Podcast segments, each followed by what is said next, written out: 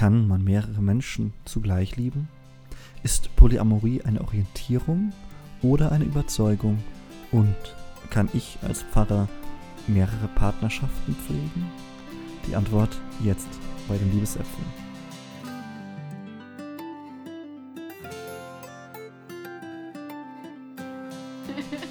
Herzlich willkommen Ah, okay. zu den Liebesäpfeln. nochmal, nochmal jetzt noch nicht reingeatmet. so. Herzlich willkommen zu den Liebesäpfeln. Eine neue Ausgabe heute zum Thema Polyamorie. An meiner Seite ist Lea, Sozial- und Kulturanthropologin und Sex-Positive-Aktivistin aus Wien. Ich bin Jonas. Ja, heute ein neues Thema.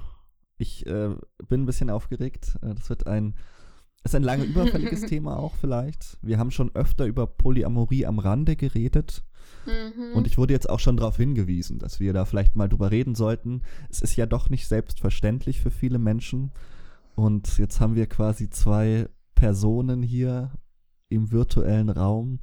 Ich glaube, das können wir am Anfang vorwegnehmen, dass wir auch beide damit Erfahrung Mhm. gemacht haben mit Polyamorie. Und heute mal ein bisschen darüber sprechen, wie das ist, was das bedeutet. Und daher meine erste Frage an dich, Lea. Was fällt dir denn ein, wenn du den Begriff Polyamorie hörst? Mm, Mir fällt als erstes dazu ein, ähm, dass es für mich einfach keine eindeutige Definition von Polyamorie gibt und dass Polyamorie für mich mehr ein, ein Sammelbegriff ist oder Umbrella-Term, kann man sagen, für, ähm, für unterschiedliche Arten von Beziehungen, die was jetzt nicht der monogamen Normen sprechen. Äh, und ähm, dass es aber grundsätzlich so von den verschiedenen Arten von Beziehungen, die was unter Polyamorie für mich fallen, gewisse ähm, Werte gibt, wie zum Beispiel offenes Kommunizieren, Transparenz und Ehrlichkeit und auch Commitment unter anderem. Also wenn ich an Pol- an Polyamorie Mhm. denke, sind oft, schwingen da oft sehr viel Vorurteile für mich mit so. Ähm, genau. Das ist so das Erste, an das, was ich denke bei Polyamorie. Mhm. Und so ganz basic, was würdest du als Definition sagen? Ich weiß, es ist schwer zu benennen. Also wenn man auf den Begriff zurückkommt, was Polyamorie bedeutet, also Polyamorie ist eigentlich ein Kunstbegriff, der was sich aus einem altgriechischen und Mhm. lateinischen Wort zusammensetzt. Äh, Poly ähm, aus dem altgriechischen bedeutet mehr, mehrere und Amorie aus dem lateinischen bedeutet Liebe, Mhm. also mehr Liebe, viel Liebe und das heißt für mich eigentlich hauptsächlich, dass man einfach ähm, mehr Menschen liebt Mhm. gleichzeitig und dass es jetzt nicht äh, sein muss, dass man mit mehreren Menschen gleichzeitig in einer Beziehung ist. Kann sein, muss aber nicht. Und äh, unter anderem, wenn man mit mehreren Menschen in einer Beziehung ist, wie gestalten sich die Mhm. Beziehungen? Seien sie auf freundschaftlicher Ebene mit Sex oder auf romantischer Ebene oder nur platonische, Eb- also nur freundschaftlich mit platonischer Liebe. Das kann so vieles sein. Deswegen ist es für mich sehr, sehr schwierig, da eine Definition zu finden, weil es ja dann immer sehr individuell dann auch Mhm. ist und Ja. gelebt wird. Ähm, genau. Was fällt dir so mit dem Begriff Polyamorie am- als erstes ein? Tja. Ich glaube, das ist gleichzeitig mein Kreuz und mein Glück. Das mal ein bisschen poetisch auszudrücken. Ich glaube, es gibt nicht, es gibt nicht so, mehr. es gibt nicht viele Sachen, wenn es überhaupt was gibt, was meine 20er Jahre so geprägt hat, wie die Frage der Polyamorie. mhm. Mhm. Und dass ich diese Form des Liebens und des Umgangs mit Menschen kennengelernt habe oder eher in mir entdeckt habe, ich kann gerne auch ein bisschen erzählen, wie das dazu kam, hat einerseits mein Leben sehr viel bunter gemacht und sehr viel Mhm. mehr, wie ich generell leben möchte. Es ist ein wichtiger Teil von mir. Mhm. Und es ist gleichzeitig mein Kreuz, also mein, mein großes Thema, weil das natürlich immer auch wieder auf Widerstand stößt, weil man damit zu kämpfen hat, Mhm. weil man eben irgendwie aus der Norm herausfällt und ganz viele Konflikte irgendwie in meinem ja, emotionalen oder auch, aber auch beruflichen Umfeld hängen damit zusammen, mit dieser Frage, ist es in Ordnung, mehrere Menschen zu lieben? Hm. Und auch ich würde sagen, Polyamorie ist etwas, was erklärungsbedürftig ist. Man kann es eben Ja, nicht voll. reduzieren auf sexuelle Promiskuität, also auf Sex mit mehreren PartnerInnen, wie du gesagt hast. Mhm. Es heißt erstmal ganz basal, mehrere Menschen zu lieben, wie auch immer man das dann Hm. ausdefiniert. Und das ist das, was mir als erstes einfällt. Also es ist für mich ein sehr biografischer Begriff irgendwo auch. Bevor ich aufs Ja. Persönliche äh, eingehen möchte, ich, ich möchte nur ganz kurz äh, ein paar Begrifflichkeiten Mhm. erklären, äh, damit wir das von Anfang an äh, Ja, irgendwie mal. klargestellt haben, weil mir ist jetzt schon öfter passiert, dass ich mit Menschen über Polyamorie geredet habe Mhm. und die andere Person spricht dann auf einmal von Polygamie. Ja. Mhm. Und ich möchte klarstellen, dass das da einen Unterschied gibt. Und zwar die Polyamorie, wie ich davor gesagt habe, ähm, bedeutet mehr Liebe, so, also mehr, also dass man mehrere Menschen liebt. Äh, ist also eine Liebesform, würde ich jetzt mal so bezeichnen. Und die Polygamie ist eine Form der Ehe. Also Polygamie kommt aus dem Griechischen, also Altgriechischen und bedeutet die Mehrehe und kann man dann normal unterscheiden in Polyandrie und Polygynie. Polyandrie bedeutet, dass eine Frau mehrere Ehemänner hat sozusagen und Polygynie bedeutet, dass ähm, ein Mann mehrere Ehefrauen hat. Und bei der Recherche habe ich auch entdeckt, dass es ein anderes Kunstwort gibt, noch äh, Polygynandrie, Mhm. also die Gruppenehe sozusagen, also unabhängig jetzt von Geschlecht sozusagen. Ähm, genau, also das, äh, genau, die Gruppenehe einfach. Und zudem möchte ich noch äh, dazu sagen, äh, zum Begriff Monogamie. Mir ist auch der Begriff Monoamorie unterkommen, dass eigentlich es für mich Sinn macht, den Begriff Monoamorie einzuführen, was bedeutet, dass ich mir entscheide, einen Menschen zu lieben sozusagen und die Monogamie sozusagen, wenn man es wieder vom Altgriechischen her übersetzt, ist eigentlich eine Form der Ehe oder Beziehungsform, kann man sagen. Also, dass es da für mich einen Unterschied gibt zwischen Liebesform und Beziehungsform. Genau, und ich finde wichtig, dass man die, auch wenn es Feinheiten sind, aber dass man das ein bisschen unterscheidet, weil es sind alles eigentlich theoretische Konzepte, aber es ist trotzdem wichtig, weil hinter den theoretischen Konzepten steckt sehr viel, also sehr viel komplexe Themen, die was da mitschwingen, wie ähm, die eigenen Lebensumstände, die eigenen Erfahrungen, die was man gemacht hat, die Sozialisation und vor allem auch ungleiche Machtverteilungen. Und das ist etwa ein Thema, also die ungleichen Machtverteilungen, die was denn für mich in der Monogamie sehr stark ähm, präsent sein, weil die Monogamie gibt für mich einen, ein Skript mit, mit unausgesprochenen Regeln. Und nach dem Skript muss man folgen. Und ich finde, die Polyamorie hinterfragt das Skript sozusagen. Klar kann das in der Monogamie auch passieren, wenn man das offen kommuniziert und nicht nach dem Skript geht. Aber die Polyamorie von mir aus gesehen zwingt mich mehr, mich mit dem zu konfrontieren. Voll. Mhm. Das mal so ein bisschen für Ja. die Begrifflichkeiten. Der Philologe bisschen- in mir freut sich ja. natürlich. Äh, so viel Griechisch und Latein. Äh, mein Herz geht über. äh, aber es ist interessant. Also das, was du gesagt hast, Ah, ein bisschen Recherche habe ich gemacht. Was du gesagt hast, ne? also für Leute, die lieber optische Medien konsumieren als Podcast, es gibt eine ARD-Doku, die heißt Eine Frau, zwei Männer oder so, äh, Polyamorie, findet man auf jeden Fall. Und da sagt sie so einen schönen Spitzensatz, für sie wäre es wichtig, dass die Monoamorie wieder eine Entscheidung wird. Und das ist für Hm, mich auch, voll, ja. äh, Mhm. das vielleicht jetzt schon ein bisschen so vorweggenommenes Plädoyer, aber sie sagt, dass das so selbstverständlich geworden ist.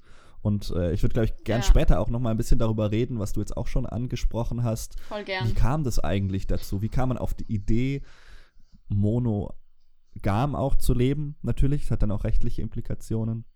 Aber wie hat sich das gewandelt? Hm. Aber jetzt würde mich doch schon noch mal interessieren, würdest du sagen, dass es heute noch skandalös ist, polyamorös zu leben? Ja, also skandalös. Ähm, es ist einfach, wie wir gesagt haben, nicht die Norm. Und wie wir auch schon erwähnt haben, es schwingen sehr viel Vorurteile mit. Also die Vorurteile, die ich jetzt kenne, sein, so man kann sich nicht festlegen auf eine mhm. Person, man will einfach gleich viel Sex haben und ähm, man ist beziehungsunfähig, äh, genau. Sind Vorurteile, die sich in manchen Fällen klar auf jeden Fall bewahrheiten. Polyamorie kann von mir aus, äh, also von mir aus gesehen auch missbraucht werden. Missbraucht in dem Sinn, dass daraus dann Leidensdruck mhm. entsteht oder dass man es als Vorwand äh, verwendet, um nicht bei sich selber hinzuschauen oder um eben, um wieder unehrlich zu sein zu sich selber und zu anderen Personen. Aber eben für mich die Polyamorie ist grundsätzlich, dass man eben äh, sich mit den eigenen Emotionen auseinandersetzt und ehrlich kommuniziert und dafür ist sehr viel Selbstreflexion ja. nötig. Und zurück zum, ob skandalös ist. Was mir aufgefallen ist, ich bin ja in der sexpositiven Community mhm. unterwegs und dort ist es gefühlsmäßig ein bisschen umgekehrt, weil man dort keinen polyamorösen Lifestyle hat und monogam lebt, dann fällt man dort aus der Norm. Also wenn ich jetzt in der Poly beispielsweise, nehmen wir an, ich lebe monogam und in, in einer geschlossenen Beziehung, dann ist es dort oft, dass man eigentlich die ja. Ausnahme da, darstellt. Gefühlsmäßig, klar versucht ja, die Sex. Ich kann das gut ja. nachvollziehen. Eine sehr gute gemeinsame Freundin von mir hat mal, ich werde das nie vergessen, auf einer Wanderung zu mir gesagt, da ging es darum, dass sie eben jemanden kennengelernt hat und sie ist eben genau in deinen Kreisen auch unterwegs und wollte aber mm. mit dieser mm. Person keine ähm, polyamore Beziehung führen, weil das eben selbst nicht ihr Ding ist. Und dann meinte sie zu mir, ja. wie sage ich ihm, dass ich nicht poly bin? Dass ich in einer Welt gelandet bin, wo plötzlich es das Problem ist, weil man nicht poly ist. Ich habe mein, hab meine ganze mm. 20er Jahre damit gekämpft, wie gehe ich denn damit um, dass ich poly bin? Wie sage ich das jemandem? Wie kommuniziere ich das? traue ich mich dazu zu stehen, zu meinem, ja, wie ich Beziehung und Sexualität mir vorstelle. Und ich kann es nur bestätigen. Also meine Erfahrung in diesen Kreisen ist schon eine ähnliche, dass man dann plötzlich eben da aus der Norm auch rausfallen kann. Ja. Mhm. Und das Ding ist, das ist halt eine kleine ja, Bubble. Ja. Also, und deswegen bin ich auf jeden Fall der Meinung, also die Frage, die du mir gestellt hast, dass es ein Skandal ist, heute Poli zu leben. Äh, ja, Skandal, ich würde eher sagen, es stößt auch auf, ähm, auf Unverständnis mhm. äh, oft und hä, so viele Fragezeichen. Und der Skandal, der was eher, den was ich eher damit verbinde, ist, dass das Polyamorie impliziert, dass ähm, man für eine Person nicht die Priorität ist mhm. oder nicht der eine besondere Mensch ist, also nicht mehr oder weniger besonders als, äh, als jeder mhm. andere Mensch sozusagen. Und klar, tut das, schmerzt das im Ego. Und ich glaube, das ist äh, so ein bisschen für mich, wo der Begriff Skandal mitschwingt. Eh, so, ähm, dass es skandalös ist, dass man einen anderen Menschen nicht als die Priorität ähm, hinstellt und mhm. ja, würde ich jetzt mal sagen. Wie würdest du die Frage beantworten, ob es heute noch skandalös ist und kannst ja voll gerne so ein bisschen Persönliches da mit ja. erzählen. Also für mich ist es auf jeden Fall ein Skandal. Ich meine, ich es ist ja irgendwie auch weitgehend bekannt. Ich bin Theologe und eine dieser Optionen, die für mich im Raum steht, ist ja, ob ich einfach Pfarrer der evangelischen Kirche werde.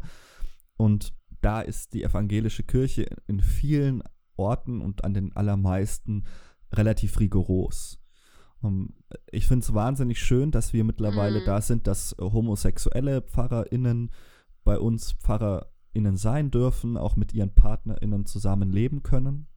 Um, ähm, das hat sich in den letzten Jahren geändert und da bin ich auch wahnsinnig dankbar für, dass meine Kirche das zulässt und würdigt und wertschätzt, auch wenn es da nochmal Unterschiede gibt. Das wäre ein eigenes Thema. Hm. Aber ich habe da schon auch mal angefragt, so wie ist das dann, ja, wenn ich Pfarrer werden sollte und äh, kann ich da, ähm, ist mhm. das okay? Und da waren die Antworten schon sehr eindeutig. dass das nicht okay ist. Mhm. Das geht einfach gar nicht. Und Aha. die Vorurteile sind ähnliche. Und ich habe einen ganz interessanten Text dazu gefunden, den ich an der Stelle gerne mal zitieren würde, weil ich glaube, viele Leute sind sich nicht so ganz bewusst, wie diese Position eigentlich offiziell ist. Es gibt von ähm, Elisabeth Gräb-Schmidt, das ist eine evangelische Theologin, einen ganz interessanten Text. Die ist auch gleichzeitig Mhm. im Deutschen Ethikrat, das heißt das Beratungsgremium der äh, Bundesregierung. Das heißt, man kann nicht viel höher sein in der, im Ethikdiskurs als dort im deutschsprachigen Raum, würde ich sagen. Sie hat also, ihre Stimme hat Gewicht und die hat einen Aufsatz geschrieben, der heißt Das Institutionenverständnis in der Moderne und seine Kritik am Beispiel von Ehe und partnerschaftlicher Lebensform. Und ich würde Ihnen ganz gern mal äh, daraus einen Mhm. Ausschnitt vorlesen und zeigen, warum ich das so problematisch finde, was da für Vorurteile gerade auch im kirchlichen Kontext existieren. Ähm, sie schreibt da, solches unverbrüchliches Angenommensein durch den anderen ist aber letztlich in Beziehung zu mehreren nicht aufrechtzuerhalten. Denn jeder Gedanke Mhm. an mögliche andere würde vielmehr den darin mitschwingenden Aspekt der Einzigartigkeit durchbrechen und damit das Vertrauen auf das Anerkannt und Angenommensein unterbinden. Eine gleichzeitige Beziehung zu anderen im Sinne der Polyamorie, die allen gleichermaßen die liebende Aufmerksamkeit zukommen lassen möchte, läuft daher Gefahr, nicht nur die eigene Reichweite der Selbstbestimmung des Menschen zu überschätzen, sie unterschätzt auch das Ersehnen der Einzigartigkeit und Unvergleichlichkeit, das der Liebe abverlangt wird, die in der vorbehaltlosen Annahme konkurrenzlos einen Vorschein auf Heimat und Glück gewährt. Hinter dieser Forderung Mhm. steht kein spießbürgerliches Moralverständnis, sondern eine tiefe Einsicht in die Conditio Humana. Wer willentlich und aus Liebe eine Mhm. Partnerschaft eingeht, der sieht und ersehnt im Gegenüber nicht etwas Beliebiges und Flüchtiges, sondern einen Ankerpunkt. Das Kernstück in diesem langen Aufsatz Puh. zur Polyamorie. Ja. Und ich würde gerne drei Stellen daraus irgendwie hervorheben, an denen man, finde ich, ganz gut zeigen Mhm. kann, warum Polyamorie eben eine Option ist. Ich glaube, das ist ja das, worauf wir beide so ein bisschen hi- hinaus wollen. Ähm, Ja. Das eine ist das Thema Einzigartigkeit. Ja, sie schreibt ja von Einzigartigkeit und Unvergleichlichkeit. Mhm. Ich würde immer sagen, Partnerschaften haben nicht die Aufgabe, mein Selbstwertgefühl zu befriedigen. Das kann ein schöner Nebeneffekt sein, Yes. aber dass ich einzigartig bin, Mhm. Kann mir hoffentlich nicht Yes. nur meine Partnerin sagen, sondern meine Familie, meine Ja. Freundinnen und vor allem zuallererst ich selbst. Und vor allem Genau. in mir selber. Und ja, voll. Ich fand es auch Mhm. als Theologe so ein bisschen schade, dass sie, also ich hätte da schon erwartet, dass sie irgendwie auf die Idee kommt, dass irgendwie Gott vielleicht da auch noch eine Rolle spielen könnte, weil das ist ja eine der Kernbotschaften der Bibel, dass Gott einen Mhm. annimmt. Also mein Taufspruch und der von ganz Mhm. vielen anderen ist ja, fürchte dich nicht, denn ich habe dich erlöst, ich habe dich bei deinem Namen gerufen, du bist mein, äh, steht in Jesaja. Da geht es ja genau darum, dass man sagen muss, man ist vor Mhm. Gott genug. Das ist so eine lutherische Einsicht. Und das, äh, dieses, diese Einzigartigkeit ist ein ganz zentrales Thema der christlichen Botschaft. Und das hat sie jetzt irgendwie so ein bisschen Mhm. beiseite gelassen. Das andere Thema ist Konkurrenzlosigkeit. Da würde ich Mhm. auch das sagen, was wir vorhin mit Entscheidungen äh, angesprochen haben. Eine Entscheidung beinhaltet immer auch die Möglichkeit, sich anders zu entscheiden. Sonst ist sie eben keine Mhm. Entscheidung, sondern eine Pflicht oder ein Zwang. Und Voll. das, Mhm, mhm. ja, ich würde sagen, die Idee, ich wäre konkurrenzlos, ist immer eine Illusion. Das kann ich mir auch mit der Ja. Ehe nicht nehmen, das kann ich mir nie nehmen. Man ist in diesem, in weltlichen und sozialen Vollzügen nie konkurrenzlos. Das ist so, Mhm. ja. Also auch da wieder, vielleicht kann Gott irgendwie konkurrenzlos lieben, aber wir Menschen, uns ist das nicht gegeben. Und da fällt mir auch dazu ein, dass das irgendwie schwingt da für mich auch so das Bedürfnis nach Sicherheit Mhm. mit rein, so ähm, und nach Schutz, so dass das eben ähm, dass man außerhalb, also dass man nicht mehr in den Konkurrenzkampf drinnen ist und das bedeutet, dass man in Sicherheit ist. Aber für mich ist vor allem in der Welt, in der wir leben, Sicherheit eine Illusion. Also ähm, das, was für mich ähm, da ist, ist Veränderung. Mhm. Äh, und wir Menschen wehren uns leider sehr gerne gegen Veränderung, weil es ja wieder Unsicherheit bedeutet. Und die Sicherheit kann man sich nur selber geben, bin ich der Meinung. Klar, es ist schön, wenn man von anderen Menschen das Gefühl von Sicherheit gibt und äh, kriegt. Und ich bin, also ich weiß von mir selber, ich brauche das auch, eine gewisse Sicherheit von anderen Menschen. Aber es heißt für mich nicht, dass der Mensch sich jetzt mir verpflichten muss oder dass ich so wieder, jetzt sind wir wieder bei der Einzigartigkeit, dass ich sozusagen die Einzige bin und die Priorität im Leben von mhm. dem, von dem Menschen ja. bin. Genau. Ich glaube, das ist auch was, was Leuten, die irgendwie Polyamor leben, schon auch bewusst sein sollte. Das ist zumindest meine Einschätzung, dass polyamorös zu leben auch in gewisser Weise ein Luxusgut ist. Man kann das, glaube ich, nur, mm. wenn man mhm. wirklich auch geliebt ist. Also, dass ich quasi überhaupt diese Sicherheit oh. loslassen kann, dass ich Partnerinnen mhm. gegenübertreten konnte und sagen konnte, ich erwarte von dir nicht, dass du mir irgendwas zurückgibst. Du musst mein Selbstwertgefühl nicht auffüllen. Liegt schon auch daran, dass ich in mhm. sehr liebevollen Bindungen schon stecke. Ich habe eine sehr liebevolle Familie. Ich habe ganz, ganz jahrelange, ja. ja schon erzählt, Freundschaften äh, und auch kürzere Freundschaften, die mich sehr tragen. Ich habe das große Glück, mich irgendwie auch mhm. so spirituell von Gott, was auch immer das ist, äh, gehalten und getragen ähm, fühlen zu können. Und deswegen mhm. kann ich diese Selbstliebe, die du gerne äh, predigst und viele andere auch zu Recht, die kann ich die ist irgendwo auch etwas, was, was ein Geschenk ist. So, die kann ich mir vielleicht nicht alleine geben. Und das gehört eben, glaube ich, schon auch ein gewisses Netz und äh, liebevolle Umgebung dazu, auch das leben mm. zu können, mhm. was wir gerade beschreiben. Voll, ja, ein letzter Fall. Punkt noch aus dem Text. Äh, ich fand es nur irgendwie ein bisschen bezeichnend. Am Ende schreibt sie ja von einem Ankerpunkt. Ich fand dieses Ankerpunkt mhm. so ein mhm. bisschen schlecht gewähltes Metapher, weil außer einem Schlauchboot gibt es kein Boot, das nur einen Anker hat. Also es ist äh, konterkariert so ein bisschen den eigenen Punkt, außer man sagt, mein Leben und meine Beziehung ist ein Schlauchboot. Ich weiß nicht, ob das äh, die aller sinnvollste Metapher ist.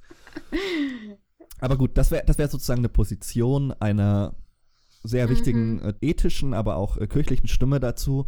Und ich finde das interessant, mhm. weil wenn du dann in der Kommunikation mit einzelnen Personen bist, dann bekommst du ein ganz anderes Echo. Das ist ja meistens so. Man kann sehr gut am Schreibtisch oder von ferne über Leute reden. Es ist aber was anderes, wenn du jemandem gegenüberstehst und erfährst, ach, okay, krass, äh, du bist so oder so oder du lebst so und so.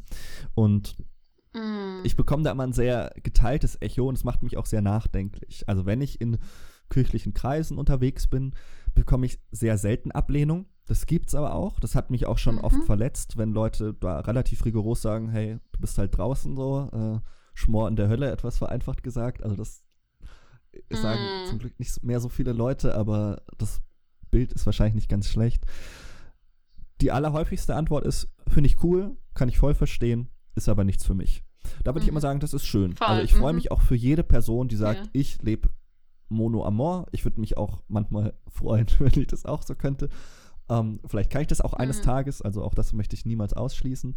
Aber es ist eben mir immer wichtig sind, Leute zu sagen, ja, ist doch schön, aber dann entscheide dich doch mal. Sprich doch mal mit deiner Partnerin und sag, hey, übrigens, ich könnte auch mit anderen Menschen zusammen sein, aber ich bin mit dir zusammen. Mhm. Ich finde das, find das wahnsinnig äh, schön, mhm. das sich bewusst zu machen und einander bewusst zu machen. Und auch das erlebe ich in mhm. kirchlichen Kreisen, äh, dass manchmal Leute sagen, dass sie mich beneiden. Also, dass sie sagen, ja, so will ich auch gern leben, aber äh, ich kann es nicht aus irgendwelchen Zwängen oder warum auch immer. Und das macht mich schon manchmal nachdenklich, weil ich mich dann frage, ist diese Ablehnung, ist das irgendwie so eine Art Wunschsublimierung? Also wissen nicht manche Leute mm. vielleicht, das ist meine große Befürchtung auch in kirchlichen Kreisen, dass das an sich schon gehen könnte, aber man kann es halt vielleicht selber nicht und ist dann schneller dabei, das General zu verurteilen oder so. Mm. So ein bisschen meine Angst. Ich, hab, ich bin da selbst noch äh, nicht mit mir selbst im Reinen und habe da noch keine abschließenden Gedanken. Mm.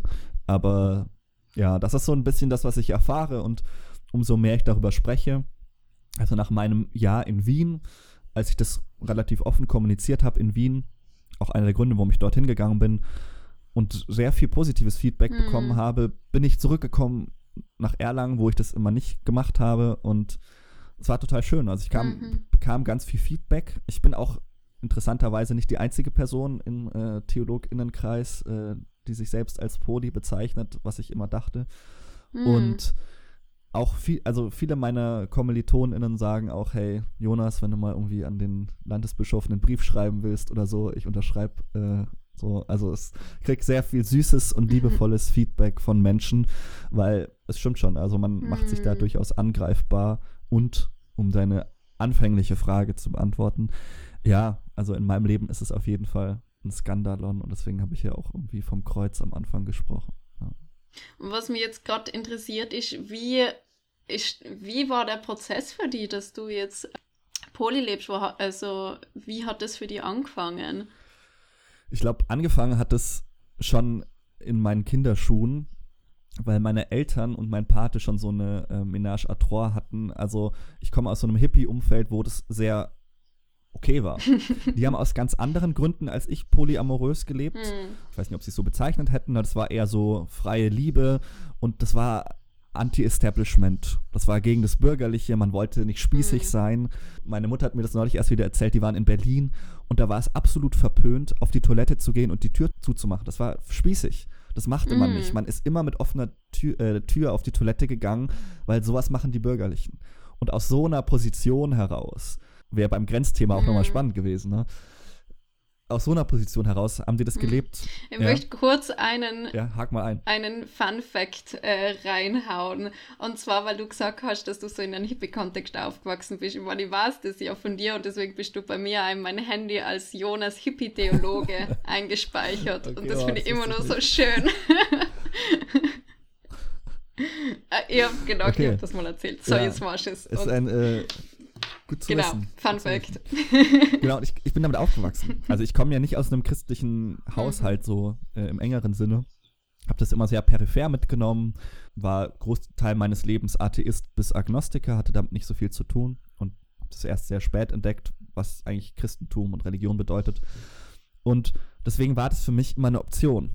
Und da sind wir wieder beim Entscheidungscharakter. Für mich mhm. war das denkbar, dass das geht. Ich habe das nie ausgeschlossen. Mhm. Und als ich dann 20 war, habe ich über lange Jahre in monoamoren und monogamen Beziehungen gelebt. Und dann mit 20 habe ich irgendwann zu meiner damaligen Partnerin gesagt, du pass auf, ich liebe dich von ganzem Herzen, das kann ich dir auch ehrlich sagen, aber wenn ich mit mir selbst ehrlich bin, gibt es noch eine andere Person, die ich mhm. auch liebe. So. Ich könnte mich jetzt anlügen, aber mhm. das will ich nicht und das will ich auch nicht mehr habe sie gefragt, wie sie damit umgeht, ob das für sie in Ordnung ist und habe ihr da die Option gegeben, was sie machen möchte. Und sie hat eine Woche drüber nachgedacht und hat sich dann von mir getrennt und ja, sie ist jetzt mhm. verheiratet, hat ein Kind und ich bin sehr froh und sehr glücklich, dass sie da irgendwie ihren Weg gehen konnte, weil das ihr Weg war. Und ich musste halt einen anderen gehen. Und mhm. seitdem ich 20 bin, kommuniziere ich das immer sehr offen, wenn ich jemanden kennenlerne. Ähm, das, was diese Person von mir erwarten kann und was nicht. Hm. Interessanterweise habe ich neulich eine langjährige Ex-Freundin getroffen, nach vielen, vielen Jahren, und die erzählte mir, dass das schon in meinen Teenagerjahren Thema war. Und das war mir nicht mehr so bewusst. Spannend. Also offensichtlich schlummert mhm. das schon sehr viel länger in mir. Und ja, mhm. mittlerweile ist es irgendwie schon sehr Teil von mir. Und ist irgendwie, ja, ich bin, ich mache das nicht irgendwie aus einer politischen Überzeugung heraus, wie das vielleicht bei meinen Eltern noch mehr der mhm. Fall war, sondern es war wirklich ein Entdecken in einer Selbstreflexion. Also, und dann ein Ehrlichsein mit mir. Mhm. Und ich kann nur sagen, ich bin seitdem sehr viel glücklicher und harmonisiere sehr viel mehr mit mir und meiner mhm. Umwelt, weil ich eben mich da nicht verstellen muss. Und ja, das wäre auch eine Frage, die ich dir gerne stellen würde. Wie siehst du das dann? Ich habe das ja mhm. als so dargestellt, dass Polyamorie eine Orientierung ist, ne? Also wie eine Art, ähm, was einem halt mhm. halt irgendwie mitgegeben ist. Aber man könnte natürlich auch sagen, das ist irgendwie eine Entscheidung, wie bei meinen Eltern. Wie siehst du mm. das? Würdest du mm. sagen, Polyamorie ist eine Entscheidung oder eher eine Orientierung? Für mich ist so, dass ich grundsätzlich denke, dass jeder Mensch, ich sage jetzt mal, das Potenzial mhm, hat, äh, Polyamorie, also polyamorös mhm. zu leben, weil ich einfach der Meinung bin, dass Liebe an sich hat keine Grenzen. Also wie viel man Liebe empfindet und wie, für wie viele Menschen hat für mhm. mich keine Grenzen. Ich meine, das war, wo Grenzen sein, sind zeitliche mhm. Kapazitäten und Ressourcen für mich. Das, was ich denke, ist, dass es eine bewusste und leider oft unbewusste Entscheidung ist, äh, in welcher Beziehungsform mhm. man lebt. Und, äh, und dass das irgendwann passiert, die Entscheidung, sei es unbewusst oder mhm. bewusst. Aber dass ich das auch ändern kann. Ähm, und eben mir ist es eigentlich wichtig, wie du am Anfang schon erwähnt hast, bei dem ARD-Film, dass es eigentlich sein sollte, dass man sich bewusst dafür entscheidet, monoamorös oder polyamorös zu, zu leben, beziehungsweise ich mag auch von dem binären mhm. Denken weggekommen, dass es, ein, dass es nur Monoamorie gibt und Polyamorie, sondern dass, dass das für mich einfach zwei Oberbegriffe sein für so viele verschiedene Varianten und dass es für mich eigentlich darum geht zu schauen, okay, äh, wie gestalten, also um das Gestalten geht es für mich eigentlich, wie gestaltet sich eine Beziehung, dass sich alle beteiligten Personen, sei es jetzt, seien es jetzt zwei Personen oder seien es mehrere Personen, dass, ähm, dass man da auf ein, also einen gemeinsamen Consent hat und dass sich äh, die Personen wohlfühlen. Mhm. Deshalb denke ich, dass es eher um um eine Entscheidung geht als um eine Orientierung. Klar, das, was ich auf jeden Fall spannend finde, ist bei dir, dass, dass du das ähm, irgendwie so von klein auf schon so mitkriegt hast und ich denke, dass wir unsere Eltern ähm, Beziehung äh, leben, mhm. also uns vorgelebt haben und Liebe vorgelebt haben, dass uns das unglaublich prägt. Ja, also bei mir ist so, meine Eltern sind seit ihrer Anfang 20er verheiratet, glücklich verheiratet mhm. zum Glück und äh, ist sehr viel Liebe da und klar hat mir das auch geprägt mhm. und ich merke bei mir auch, dass der Wunsch extrem da ist, ähm, vor allem mit einem Menschen ähm, gemeinsam was aufzubauen und ähm, gemeinsam äh, sich zu entwickeln und zu wachsen in eine gemeinsame Richtung mhm. hin, sozusagen. Was für mich aber nicht Exklusivität heißt. Deswegen würde ich für mich so sagen, dass ich zwar schon so einen Poly-Spirit in mir trage, mhm. sozusagen, weil ich nicht ausschließe, andere Menschen auch zu lieben, aber wo ich sage, ich habe richtig Bock und das ist eben meine eigene bewusste und ehrliche mhm. Entscheidung, ich habe richtig Bock mit einem Menschen so was aufzubauen. Ja. Und vor allem auch, weil es für mich um zeitliche Ressourcen geht, weil Beziehung ist Arbeit, egal um mhm. welche Beziehung es geht. Es ist Arbeit, es ist eine sehr viel emotionale Arbeit.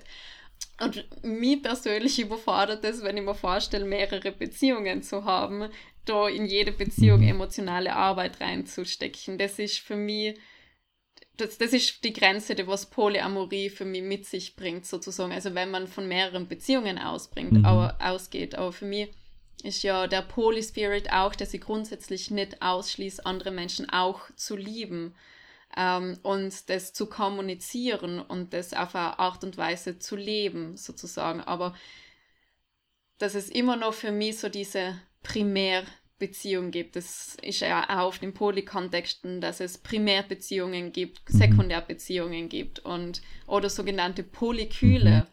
Äh, also, dass es ein Netzwerk an Menschen gibt, die was sich sogar untereinander kennen und in unterschiedlichen Beziehungen zueinander stehen. Mhm. Uh, und das kann voll schön sein und wenn es für die beteiligten Personen passt, dann passt es mhm. auch. Also und für mich geht es halt auch sehr stark darum, eben zu schauen, okay, was fühlt sich für mich richtig an und äh, ich habe für mich gemerkt, also in meiner letzten Beziehung, in der was ich war, wir haben die von Anfang an sehr offen gehalten und die dann auch als Poly ähm, mhm. bezeichnet mit meinem letzten Partner. Und ähm, er hat sich in eine andere Frau verliebt und ist mit ihr ein Team geworden. Und ich habe für mich so gespürt, dass, ähm, dass ich mich in das Poli irgendwie versucht habe, äh, reinzudrücken, weil ich, mich, weil ich vom Poli kenne, ja, ich muss mich für meinen Partner mhm. freuen, wenn er sich in jemand anderen verliebt oder wenn, wenn da Liebe für einen anderen Menschen besteht und habe sozusagen die Eifersucht und den Schmerz, den was ich damals empfunden habe, eher weggedrückt und nicht da sein gelassen. Und das finde ich ganz, ganz wichtig, dass wenn man sich dafür entscheidet, die Beziehung zu öffnen oder poly zu leben, dass es nicht heißt, es darf keine Eifersucht da sein, es darf kein Neid da sein, es darf kein Schmerz da sein. Es ist da und das äh, Wichtige ist, das sich selbst einzugestehen, zu kommunizieren und zu schauen, okay, und wir haben eh schon mal die Folge ja. Eifersucht gehabt, zu schauen, was dahinter ist. Ähm, genau. Mehr zum Thema Eifersucht in unserer Eifersucht-Folge. genau, spannend, wie das ja alles zusammenhängt, ja. die was wir ja besprechen. Aber ich habe das da, glaube ich, auch schon gesagt mit dem, auch hier meine Mutter, ja, die das ja auch selbst erlebt hat.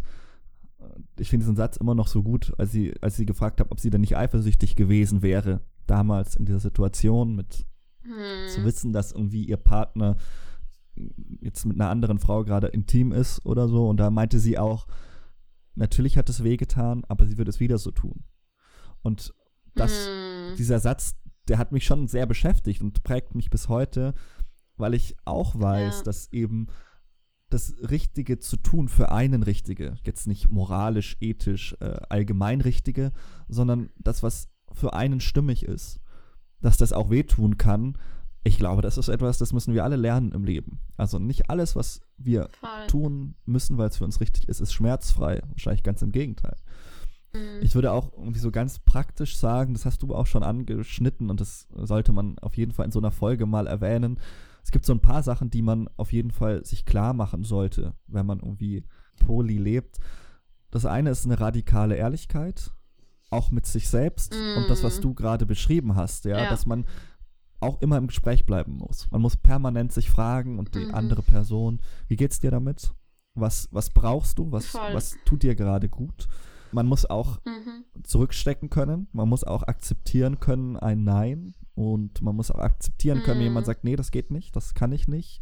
Man muss auch lernen, loszulassen.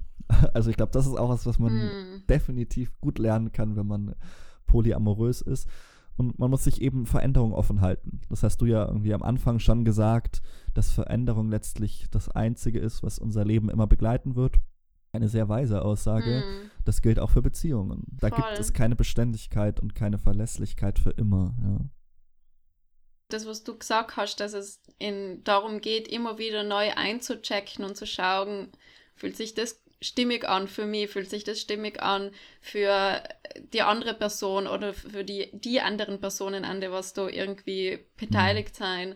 Und ich wünsche mir, dass das auch vor allem auch in monoamorösen Beziehungen einfach ähm, sozusagen Standard wird, dass man immer wieder so eincheckt mit, mit, miteinander, okay, wie, wo siehst du dich gerade in der mhm. Beziehung? Mhm wie fühlt sich's an? Was brauchst du oder was bra oder was brauche ich gerade, damit, damit ich mich wohlfühle? Und äh, weil ich meine, auch wenn man in einer monoamorösen Beziehung ist, es ist doch trotzdem immer Veränderung da, weil man sich selber weiterentwickelt und äh, mhm. die Lebensumstände verändern sich und wegen wünsche mir, dass das vor allem in monoamorösen Beziehungen das Skript ist, was man irgendwie so im Kopf hat. Also zumindest ist das bei mir im Kopf, dass es so gewisse Schritte gibt, äh, äh, die was so, so passieren sollen, dass man dann in einer monoamorösen, also monogamen Beziehung ist und so ist es und wenn es nicht so ist, dann stimmt irgendwas mit der Beziehung nicht. So was aber von mir aus gesehen Bullshit ist und dass man sich nicht an den Skript orientieren soll, sondern an der eigenen inneren Wahrheit orientieren soll. Ja. Mhm. Ja.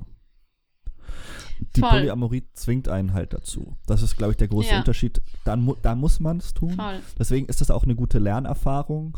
Und das heißt auch nicht, dass man es mhm. dann sein Leben lang so ähm, praktizieren muss oder so leben muss. Auch das gehört zur Veränderung ich bin auch nicht der allergrößte Verfechter, ganz persönlich davon zu sagen, das wäre irgendwie besser. Das hat man, glaube ich, jetzt auch schon öfter rausgehört, sondern es muss eine Option bleiben und es muss vor allem halt auch sich selber ehrlich mit sich sein und hm. bewusst sagen, es kann auch sein, dass sich das irgendwann ändert. Also gerade wenn man zum Beispiel Kinder bekommt oder so, mag eine Zeit kommen, wo das dann nicht mehr am Platz ist. Also meine Eltern leben mittlerweile auch äh, monogam in einer Beziehung, weil sie sagen, dafür mhm. gab es eine Zeit, sehr biblisch, alles hat seine Zeit, ja. Es gibt eine Zeit für Polyamorie und es gibt vielleicht auch mal wieder eine Zeit, wo man das anders leben kann. Und deswegen geht Polyamorie ja nicht verloren, weil das bedeutet eben, wie du am Anfang ja schon gesagt hast, auch liebevolle Freundschaften, platonische, mhm. also nicht sexuelle Beziehungen etc. Dieses Offenbleiben für Veränderung, das muss irgendwie erhalten bleiben, weil sonst äh, Hm. schränkt man sich am Ende irgendwie selbst ein. Du möchtest wissen, wie es weitergeht? In einer Woche findest du hier den zweiten Teil unseres Podcasts zum Thema Polyamorie. Bis dahin, bleib gesund und behütet.